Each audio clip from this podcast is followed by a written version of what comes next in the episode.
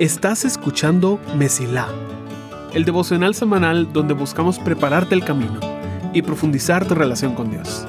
Soy tu anfitrión, Luigi González, y te quiero dar la bienvenida. Espero que disfrutes el episodio de esta semana. De pobreza a riqueza. Así se llama nuestra serie de enero aquí en Mesila. Y es que estamos dedicando los cinco martes de este mes a hablar sobre la historia de José, el último de los patriarcas en el libro de Génesis. La semana pasada hablamos acerca de la adversidad y cómo es una parte natural de nuestras vidas. Cómo nos podemos identificar con ese joven que es odiado por su familia, que es malentendido en sus acciones, que es traicionado por sus hermanos y que es vendido en esclavitud y su futuro destrozado. Y nuestra historia continúa en Egipto. Porque aquí es donde ocurre algo que realmente es inesperado. Hasta este punto la historia de José ha ido hacia abajo. Él empezó mal, empeoró y empeoró y empeoró. Y en este momento él ha perdido toda su libertad y todo su futuro. Él ahora es un esclavo, a merced de lo que otras personas por el resto de su vida. Una vez en Egipto, venden a José a este hombre llamado Potifar. Potifar era un oficial del faraón, la persona más poderosa en todo Egipto. Así que era una persona de recursos, con casas, ganado y muchísimos esclavos. Y aquí es donde pasa lo inesperado. A José le empieza a ir bien. Le empieza a ir muy bien. Y Potifar se da cuenta de esto. Así que lo pone a cargo de más y más y más cosas. Esta parece la redención de José. Y seguramente viviendo en ese tiempo, en ese momento, José pensó, para esto fue que sufrí tanto, para llegar a este lugar y salir adelante. Pero lo que más nos interesa es la forma en la cual la Biblia describe el éxito de José. Porque una historia normal de pobreza-riqueza describe esta parte en medio como esfuerzo o incluso habilidades. Ese es el momento en el cual se prueba la inteligencia del protagonista, en el cual se prueba que va a trabajar duro. En nuestras vidas, este es el momento en el cual decimos que echamos punta, que nos esforzamos, que trabajamos, que no descansamos, que hicimos, hicimos, hicimos y que como respuesta tuvimos éxito. Esa es la parte crítica de cualquier historia de pobreza a riqueza, que el éxito que logran es por algo que el personaje hizo. Pero la Biblia tiene otra idea del éxito. Porque en Génesis 39 dice, el Señor estaba con José. Por eso tenía éxito en todo mientras servía en la casa de su amo egipcio. Potifar lo notó y se dio cuenta de que el Señor estaba con José y le daba éxito en todo lo que hacía. Eso agradó a Potifar, quien pronto nombró a José su asistente personal. Lo puso a cargo de toda su casa y de todas sus posesiones. Desde el día en que José quedó encargado de la casa y de las propiedades de su amo, el Señor comenzó a bendecir la casa de Potifar por causa de José.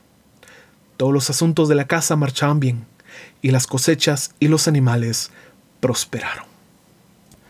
Génesis 39, 2 al 6. Ahora, esto es increíble por muchas, muchas razones. Primero, la Biblia reconoce que la razón por la cual empezó a ir bien no era porque José fuera listo, no era porque fuera creativo, no era porque fuera esforzado, no era porque fuera valiente, era por el simple y sencillo hecho de que Dios estaba con él. Y le empieza a ir bien en todas las cosas. Ahora, segundo, es que Potifar se da cuenta de esto. No dice que se da cuenta de que todo le empieza a ir bien. Dice que se da cuenta de que el Señor estaba con José. Y hay un mar de diferencia entre esas cosas.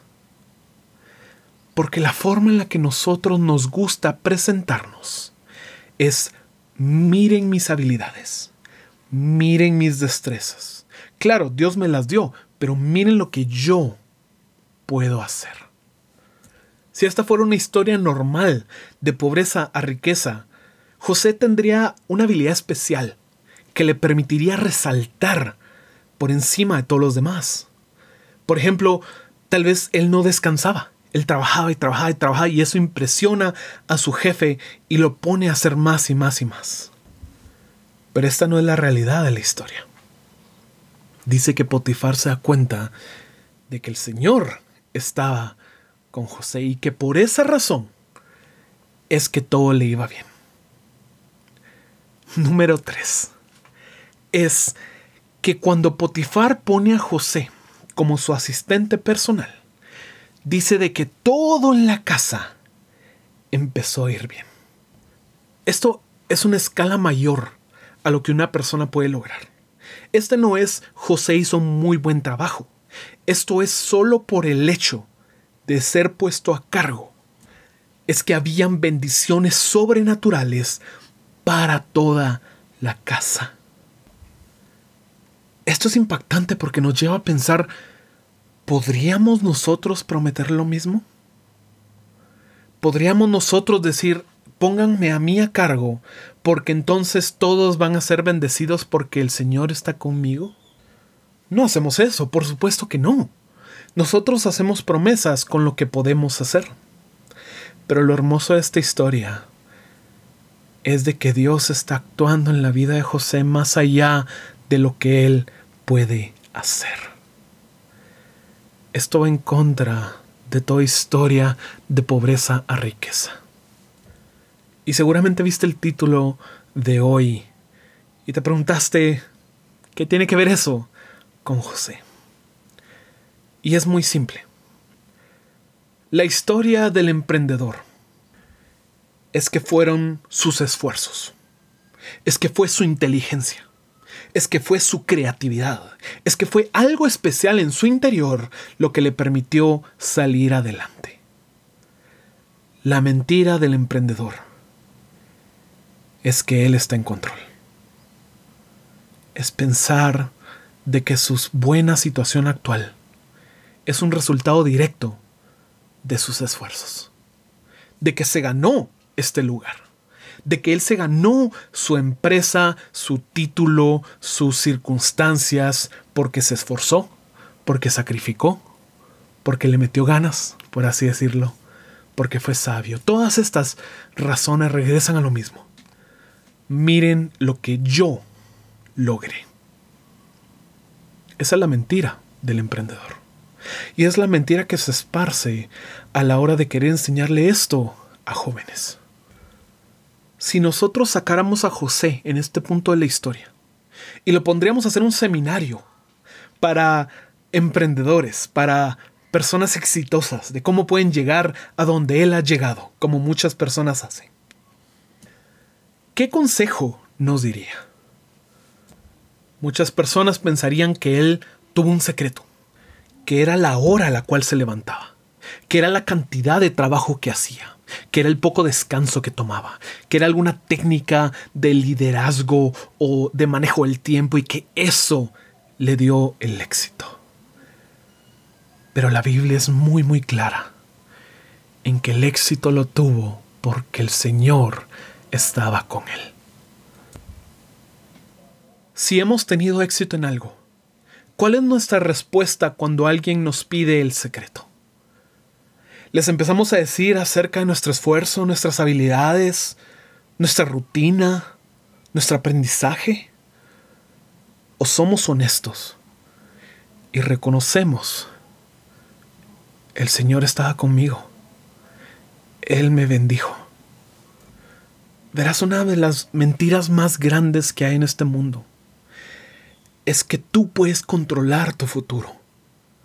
De que si tan solo tienes las herramientas, la educación, la experiencia, los mentores, si tan solo encuentras la combinación secreta con el porcentaje adecuado de cada cosa, entonces tú seguramente tendrás el éxito que buscas.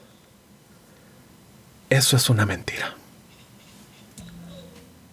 Y la verdad se encuentra en Proverbios 16.9, donde dice, la mente del hombre planea su camino, pero el Señor dirige sus pasos. La verdad del asunto es que si tenemos éxito en algo, fue porque Dios determinó que tuviéramos éxito. Hay buenos consejos, hay estrategias de manejo de tiempo muy buenas, pero nada garantiza el éxito, porque nada puede controlar a aquel que decide nuestro futuro. Y podemos decir que siempre le damos las gracias a Dios y que siempre agregamos porque Dios me lo permitió. Pero Dios no es un paréntesis en nuestras vidas. No se trata que simplemente agreguemos un gracias a Dios como si fuera un mantra mágico y con eso nos volvemos humildes. No, no, no, se trata de una actitud del corazón. Es saber y desarrollar la confianza de que venga lo que venga, podemos. No porque tenemos las destrezas, no porque tenemos la experiencia, el conocimiento, sino porque Dios está con nosotros.